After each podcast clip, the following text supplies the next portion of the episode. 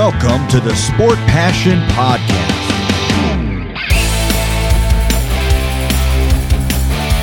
And here is your host, Lars Marendorf.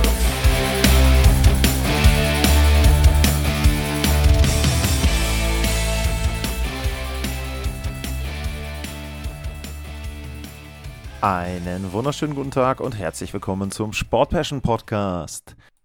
Es ist soweit, Team Nummer 32 in der Vorschaureihe auf die neue NHL-Spielzeit 2023-2024. Die Calgary Flames bilden den Abschluss dieser Serie und die Flames spielen im Scotiabank Saddle Dome der bietet 19.289 Fans Platz, wurde 1983 erbaut, eine der ältesten Arenen in der gesamten NHL, die älteste in der Pacific Division, gleichzeitig auch die größte, aber es gibt natürlich immer wieder Diskussionen dort auch an der Stelle um Umbauten, um Neubau. Natürlich ist die Halle, wenn sie 40 Jahre alt ist, nicht wirklich den Gegebenheiten entsprechend, was moderne Ausstattung betrifft. Ich will auch noch mal einmal gucken, was das Alter betrifft. Da ist tatsächlich nur, meine ich, der Madison Square Garden in New York noch älter als der Scotiabank Saddle Dome, also die zweitälteste Arena insgesamt in der National Hockey League. Ja, die Calgary Flames haben bekanntlich einen Rivalen, der aus der gleichen kanadischen Provinz kommt. Das Battle of Alberta, die Edmonton Oilers, sind sicherlich das Team, was man an allererster Stelle nennen muss, wenn man auf Rivalen der Calgary Flames eingehen möchte. Und da war es natürlich so, dass zuletzt jetzt vor zwei Jahren dort es ein Duell gegeben hat. Und das ging nicht gut aus für die Calgary Flames. Und generell muss man sagen, dass von den insgesamt sechs Vergleichen nur ein einziger 1986 an die Flames ging. Alle anderen Vergleiche haben die Edmonton Oilers gewonnen. Ansonsten von der Häufigkeit her, der Vergleich mit den Vancouver Canucks, das ist die Serie, die die Calgary Flames am meisten gespielt haben, siebenmal und davon haben sie fünf gewonnen. 2015 war der letzte Vergleich, also auch da an der Stelle keine so wirklich aktuelle Historie.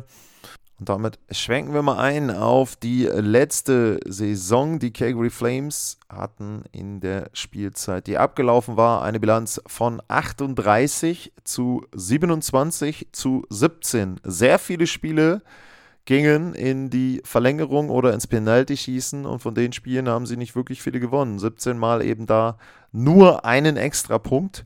Am Ende waren es 93 Zähler und damit verpassten sie knapp die Playoffs, was schon überraschend war, denn ich hatte sie auch vorne gesehen mit in der Division. Sie hatten ja in der Saison vorher richtig gut gespielt, waren dann da in der zweiten Runde gescheitert im Battle of Alberta gegen Edmonton. Und dann gab es ja die Tauschgeschäfte, beziehungsweise den Abgang von Johnny Goodrow, dann das Tauschgeschäft mit Florida und da ging man so ein bisschen davon aus, dass die Flames mit Huberdeau und Mackenzie Weegar da im Vergleich zu einem Matthew Kitschak den äh, vielleicht sogar besseren Deal gezogen haben, aber letzten Endes hat die Saison und dann auch die Playoffs da ein etwas anderes Bild gezeichnet. Einmal haben die Flames natürlich die Playoffs verpasst. Florida erreichte die und Matthew Kitschak wurde da zu einem der Spieler, der quasi fast alleine eine Serie gewinnen kann, beziehungsweise auch so manches Spiel dann, wenn ich sagen im Alleingang, aber sehr entscheidend dann mit beeinflusst hat. Und auf der Gegenseite, wenn wir dann schon auf die reguläre Saison schauen wollen, äh, Huberdeau ist eingebrochen. Der hatte nur 55 Zähler, nachdem er ja in der Saison vorher deutlich die 100-Punkte-Marke übersprungen hatte in Florida. Also an der Stelle dann entsprechend wirklich, wirklich enttäuschend. Das war nicht das Einzige, was nicht so gut lief bei den Flames. Äh, Daryl Sutter, der Coach, hat da sicherlich auch großen Einfluss gehabt. Die Art und Weise, wie, wie, er mit den Spielern umgegangen ist, wie er auch mit jungen Spielern umgegangen ist, das war sicherlich an einigen Stellen nicht wirklich förderlich und dementsprechend wirkte das auch von außen so, dass das Klima da zwischen Mannschaft und Trainer überhaupt nicht mehr stimmte. Und dass am Ende auch das so ein bisschen den Ausschlag dafür gegeben hat, dass dann eben entsprechend die Calgary Flames die Playoffs verpasst haben. Und ja, was ist passiert im Sommer? Sie haben erstmal Tyler Toffoli, den Topscorer, weggeschickt äh, zu den New Jersey Devils. Der hatte 34 Tore und 73 Punkte. Das ist natürlich erstmal ein Punkt, wo man sagen muss, hm, das äh, wirkt etwas äh, komisch, aber ähm, ja, sie waren da eben auch dann vielleicht proaktiv äh, zum Handeln gezwungen. Äh, Milan Lucic ist weg. Endlich muss man da wahrscheinlich aus Sicht der Flames sagen. Trevor Lewis, Lucic in Boston, Trevor Lewis in Los Angeles, Troy Stecker ist wieder zurück in Arizona, der war ja kurz da. Äh, Michael Stone ist jetzt aus der NHL oder vom Hockey zurückgetreten. Nick Ritchie hat noch keinen neuen Arbeitgeber und Matthew Phillips ist in Washington gelandet. Ja, was gibt's äh, zu den Zugängen zu sagen? Jegor Sharangovic kam von den New Jersey Devils und äh, Jordan Österly äh, von den Detroit Red Wings und das war es dann erstmal auch. Aber mit diesen Veränderungen im Kader haben die Flames, finde ich, ein ganz, ganz interessantes Line-up. Wenn man sich die erste Linie anguckt, dann ist da Elias Lindholm als Center zu nennen in der Mitte. Der hatte letzte Saison 22 äh, Tore, 42 Vorlagen. Der war das Jahr davor auch richtig, richtig gut. Ähm, hat jetzt natürlich auch ein bisschen gelitten. Zum einen, weil seine beiden Partner weg waren, zum anderen aber auch, weil Huberdeau nicht so richtig funktioniert hat. In der nächsten Saison ist natürlich die Hoffnung, dass Huberdeau da wieder in der ersten Reihe spielt. Vielleicht zusammen mit Jegos Scharangovic. Das wären auf jeden Fall drei Stürmer, die das Tor treffen können, die aber auch eben vor allem im Falle von Huberdo, auch vom Flügel aus die anderen mit einsetzen können. Auch die zweite Reihe mit Andrew Mangipani, äh, Michael äh, Backlund und äh, Blake Coleman, auch interessante zweite Reihe. Ähm, auch da wieder Spieler, die das Tor treffen können, alle zweistellig gescored. Die dritte Reihe ähm, ist dann auch gut, wenn man da nämlich Nasim Kadri aufstellen kann, äh, Dylan Duby und Adam äh, Rusitska. Da muss man schon sagen, also Kadri als Center in der dritten Reihe, äh, die Colorado Avalanche, die würden viel Geld dafür hinlegen oder die würden sich wünschen, viel Geld wollten sie nicht hinlegen oder konnten sie nicht, aber sie würden sich wünschen, wenn er bei ihnen in der zweiten Reihe weiterhin aktiv wäre, den jetzt in die dritte Reihe zu stellen, das wäre wirklich, ein, denke ich ja, ziemlicher Luxus, aber ne, ist möglich für die Calgary Flames. Kadri hatte auch eine eher ja, Saison mit Auf und Abs, 24 Tore gemacht, 56 Punkte. Das ist jetzt natürlich nicht das, was er vorher produziert hat nach der Career Season. Das war aber auch etwas, wo man im Grunde fast mit rechnen konnte, dass er da sagen musste, okay, komm, äh, also der wird nicht nochmal so eine Spielzeit dorthin legen. Dennoch glaube ich, erhofft man sich auch da von den Flames, ähm, dass Kadri eben entsprechend wieder so ein bisschen näher an sage ich mal, einen Punkt pro Spiel äh, heranrückt. Und ja, dann hinten in der äh, letzten Reihe Kevin Rooney, Dryden Hunt und Walker Durr. Ähm, einfach die Forwards so ein bisschen durcheinander gewürfelt, ähm, neue Kombinationen dort auch. Und das ist sicherlich etwas, was der neue Hedge Coach äh, Ryan Husker dann sich wünscht. Ähm, Husker, der hat früher auch schon einige der Spieler trainiert, äh, Michael Backlund. Ähm, der war bei ihm in der WHL, da haben sie zusammen die Meisterschaft mitgewonnen. Er hat das AHL-Team ähm, auch schon mal gecoacht äh, von 2014 an und ist jetzt seit 2018 im Coaching-Staff, also kennt ja da auch dann Akteure direkt und ich glaube schon, dass das erstmal eine ganz gute Lösung sein kann, die die Flames dort gefunden haben. Auch neuer, neuer General Manager, Craig Conroy, ähm, ersetzt da ja auch Brad Living, der direkt dann bei den Toronto Maple Leafs untergekommen ist. Also von daher ist es schon so, dass man sagen muss, die Calgary Flames werden vielleicht besser, weil sie einfach auch eine neue Kultur etablieren im Lockerroom, im Management, dass dort einfach neue Stimmen da sind, dass der Umgang etwas anders wird. Wie gesagt, Sutter hatte da, glaube ich, auch den, die Kabine verloren, wie man dann so schön sagt. Und an der Stelle eben entsprechend glaube ich, schon ähm, ein Problem, ähm, dort dann eben die Leistung rauszuholen aus den Spielern, die vielleicht möglich ist. Und das wird ja dann auch durch Veränderungen teilweise erfolgen. Wenn man dann auch an Milan Lucic zum Beispiel denkt, also ich glaube, dieser Vertrag und er selber waren so ein bisschen so kleiner Klotz dann am Bein der Calgary Flames. Äh, da denke ich auch, dass sie da an der Stelle dann eben besser fahren, wenn er eben dann wieder in Boston ist. Was gibt es zur Abwehr zu sagen? Mackenzie Wieger, Rasmus Andersson, gutes erstes Paar, auch Kombination passt gut. Ich glaube, auch bei Wieger kann man wieder mit einer kleinen Entwicklung noch weiter nach vorne rechnen, jetzt wo er dann auch vielleicht sich so ein bisschen akklimatisiert hat.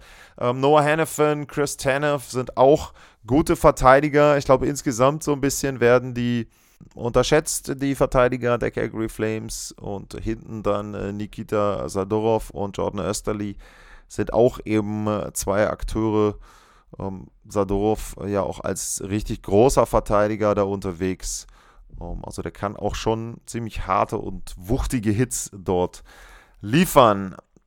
Insgesamt gibt es zu sagen, bei den Verteidigern laufen bei vier Spielern die Verträge aus. Dazu vorne, wenn wir jetzt noch auf die Stürmer gucken, bei äh, Kevin Rooney, bei Dylan Doobie, ähm, bei Adam Rusicka und bei Elias Lindholm. Und das sind natürlich schon Personalien, die immer wieder genannt werden, die immer wieder in Trade-Gerüchten auftauchen. Speziell die Boston Bruins wurden genannt bei Lindholm und ähm, bei äh, Backlund. Ähm, natürlich, ganz klar, die haben ihre beiden ersten Center verloren und suchen jetzt eben Verstärkungen oder Ersatz vielmehr.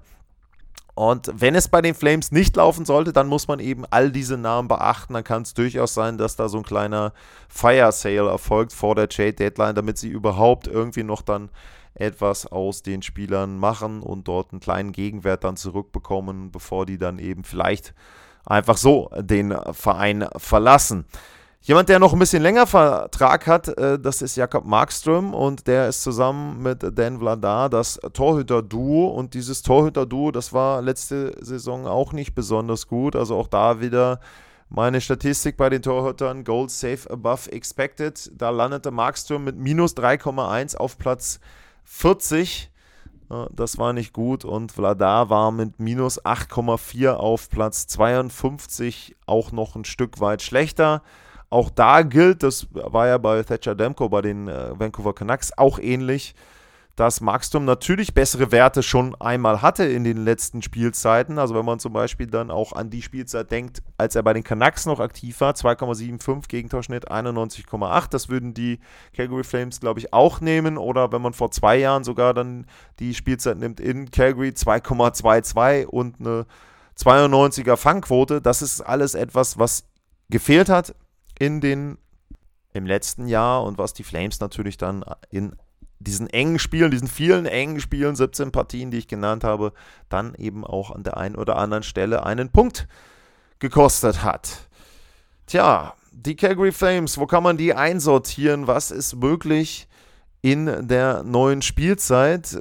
Auch da wieder, ich wiederhole mich jetzt bei den Vorschausendungen, ich sehe sie nicht vorne mit dabei bei Edmonton und bei Vegas. Und dann sind sie für mich eines der am schwersten einzuschätzenden Teams wenn man die Leistung von vor zwei Jahren nimmt und ein bisschen was abzieht, dann müssten sie irgendwo auf Platz 3, Platz 4 landen. Wenn man die vom letzten Jahr nimmt und sagt, dass ein Cadre vielleicht älter wird, dass Huberdo vielleicht doch nicht so gut war, wie er das in Florida gezeigt hat, dass Markström auch eben äh, ja, nicht mehr so gut ist wie noch vor ein paar Jahren, dass es viele Verträge gibt, die auslaufen, dass die Spieler dann vielleicht eher getradet werden, dann muss man befürchten, dass sie die Playoffs nicht erreichen. Ich glaube eher, das wird so ein Stück weit dazwischen liegen. Die Flames werden sicherlich besser spielen als in der letzten Saison. Sie werden für mich auch die Playoffs erreichen, aber mehr ist dann an der Stelle nicht drin als schätze ich jetzt mal Platz 4, vielleicht einer der beiden Wildcard-Plätze. Man kann so ein bisschen davon ausgehen, insgesamt ist die Pacific sicherlich stärker als die Central Division einzuschätzen, dass sie dann zumindest die Chance haben, da über fünf Playoff-Plätze sozusagen dann reinzurücken. Ähm, ja, Markström wird viel beeinflussen, die Torhüter-Position, ganz klar. Das ist bei anderen Teams natürlich auch so.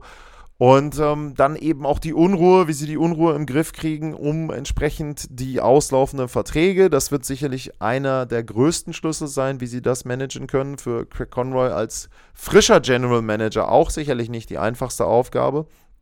Der Tifoli Trade, ja, weiß ich nicht, ob der so gelungen ist äh, mit Charangovic, aber auch einen jüngeren Spieler mit Potenzial geholt, der vielleicht in New Jersey nicht so die Chance hatte, dort entsprechend zu zeigen, was er kann. Also das kann auch etwas sein, wo die Flames dann profitieren können.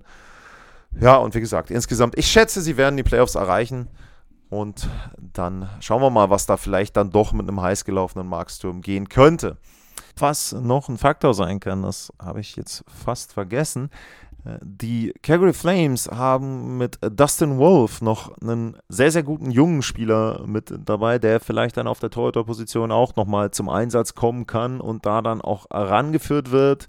Ist jetzt 22 Jahre alt, hat letzte Saison ein Spiel gemacht, nur ein Gegentor kassiert 95,8% die Fangquote. Also das wäre natürlich nochmal jemand, den sie da mit reinbringen können, wenn es wirklich wieder schlecht läuft oder sich einer der anderen Torhüter verletzt dort an der Stelle. Und dann ist noch möglich, wenn wir schon auf die Rookie-Positionen schauen, da ist Matt Coronato noch zu nennen, der bei der Harvard University gespielt hat und als äh, Torjäger dort äh, unterwegs ist und sicherlich auch ein Spieler ist, der vielleicht dann so, unten die Bottom Six da unterstützen kann als Rookie, eben entsprechend um, da auch Potenzial hat, würde ich mal sagen, wenn man auf die jungen Spieler bei den Flames noch schauen möchte.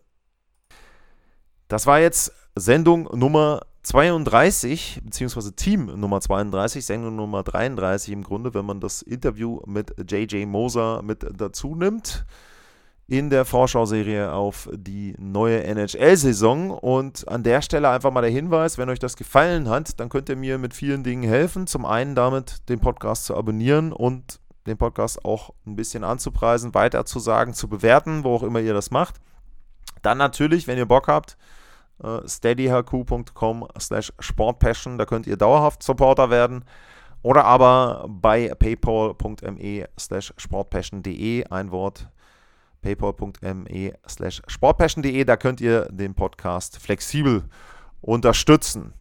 Es wird noch ein paar Sendungen geben äh, zu der neuen Saison. Ich werde versuchen, so ein bisschen auch auf die Trophies zu schauen. Nochmal vielleicht eine Rookie-Sendung und ich hoffe, dass mir die ein oder andere Überraschung dann auch noch gelingt. Da will ich nicht zu viel verraten. Deswegen sage ich für heute erstmal an dieser Stelle vielen Dank fürs Zuhören. Bleibt gesund und tschüss.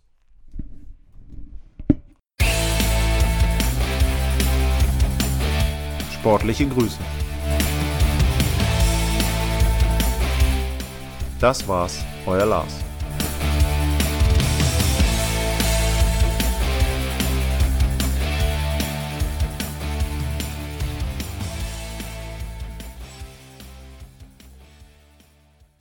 Wie baut man eine harmonische Beziehung zu seinem Hund auf? Puh, gar nicht so leicht. Und deshalb frage ich nach, wie es anderen Hundeeltern gelingt, beziehungsweise wie die daran arbeiten. Bei Iswas Dog reden wir dann drüber. Alle 14 Tage neu mit mir, Malte Asmus und unserer Expertin für eine harmonische Mensch-Hund-Beziehung, Melanie Lippisch. Iswas Dog mit Malte Asmus. Überall, wo es Podcasts gibt.